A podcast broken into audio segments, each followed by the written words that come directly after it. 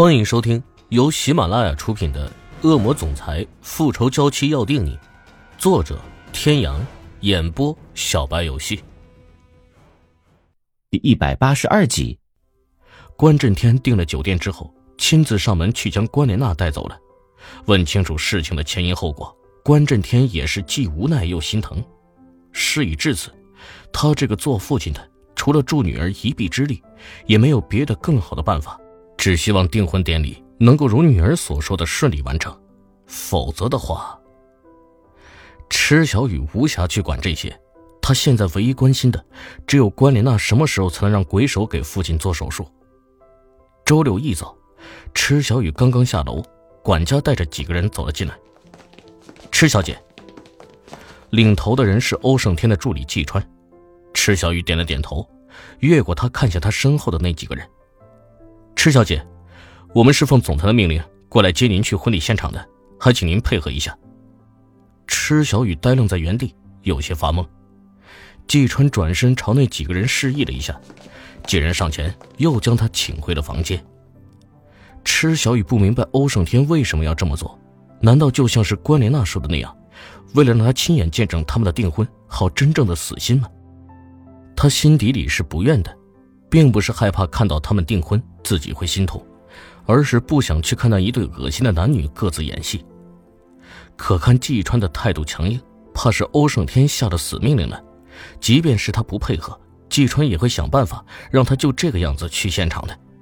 既然如此，那他何必还要退缩？他的退缩只会换来对方的得寸进尺。他们都想让他去，那他就去好了。不仅要去，还要漂漂亮亮的去。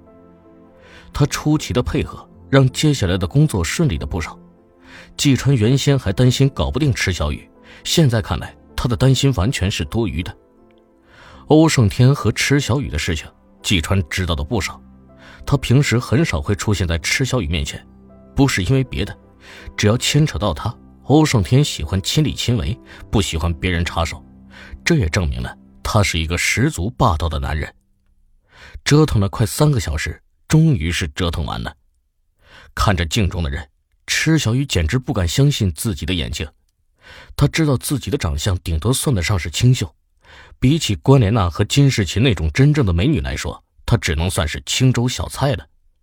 可现在，那个头发盘起、面容精致的女人真的是她吗？还没有从惊讶中回神，季川又拿了一个礼盒过来。池小雨，这是总裁特地为您挑选的礼服。请您换上。池小雨接过来，打开看了看，不由得发愣。这条裙子是一条蓝色渐染裙边的款式，对她来说熟悉到不能再熟悉，因为这条裙子的设计者就是她本人。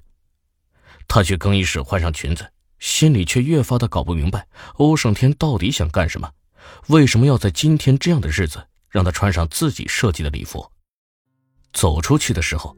清楚的在陆川的眼中看到了一抹惊艳，他重新回到镜子跟前，季川又将另一个礼盒递给了他身边的一个人。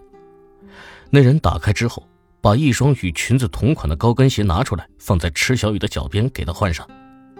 等一切尘埃落定，负责装扮池小雨的化妆师和造型师同时拍手称赞：“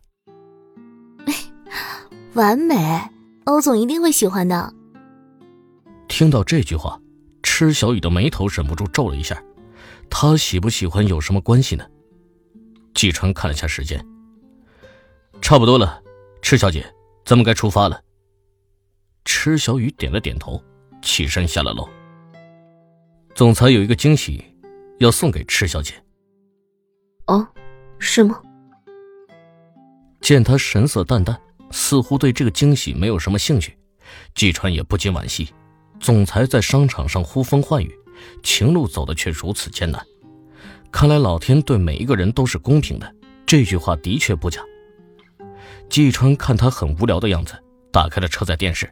池小雨发现现在正在直播订婚现场，他不禁讶然，看现场聚集了众多的媒体，很多宾客手持请柬陆续进入会场，现场好不热闹。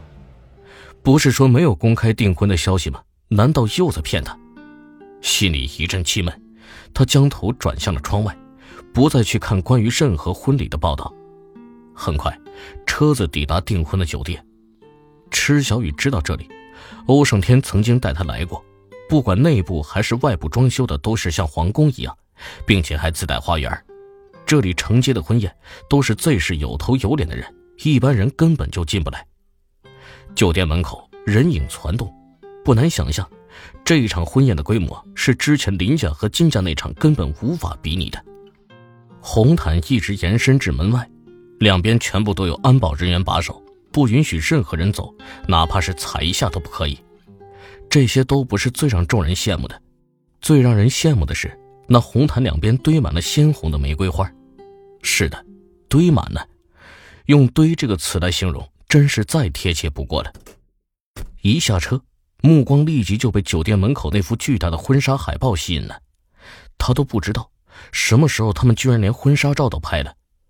那一幅婚纱照的背景是在一大片向日葵花田里，关莲娜手捧一束鲜花，笑得很开心。欧胜天站在她的身边，脸上没有笑容，也没有过多的表情，冷着一张脸。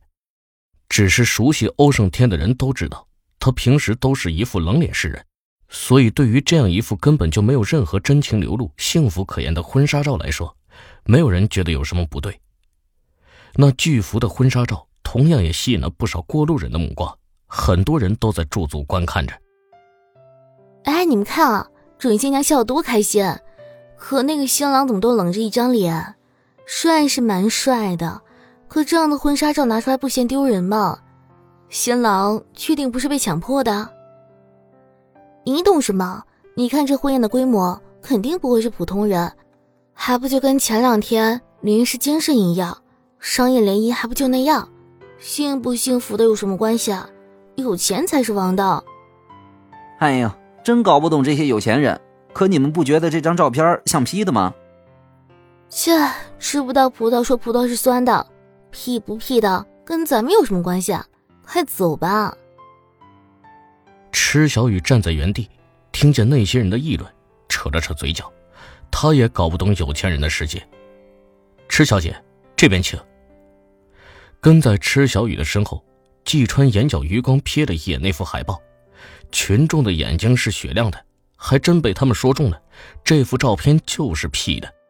本来池小雨不是今天的主角。他的出现并没有引起太多人的注意，可季川引导他走过红地毯之后，所有人的目光中都带上了诧异的神色。特别是在他走进酒店以后，有人迅速将门外布置的红地毯和玫瑰花全数收走。只是片刻的功夫，门外一切恢复如初。众人不禁纷纷猜测起池小雨的身份。看样子，精心布置的红毯和鲜花都只是为了他一个人。而他和海报上的新娘明显不是一个人，却为什么会有这般的特殊待遇呢？已经进入酒店专设的休息室的池小雨，对这一切毫无所知，她就像个漂亮的洋娃娃一样任人摆布着。各位听众朋友，本集到此结束，感谢您的收听。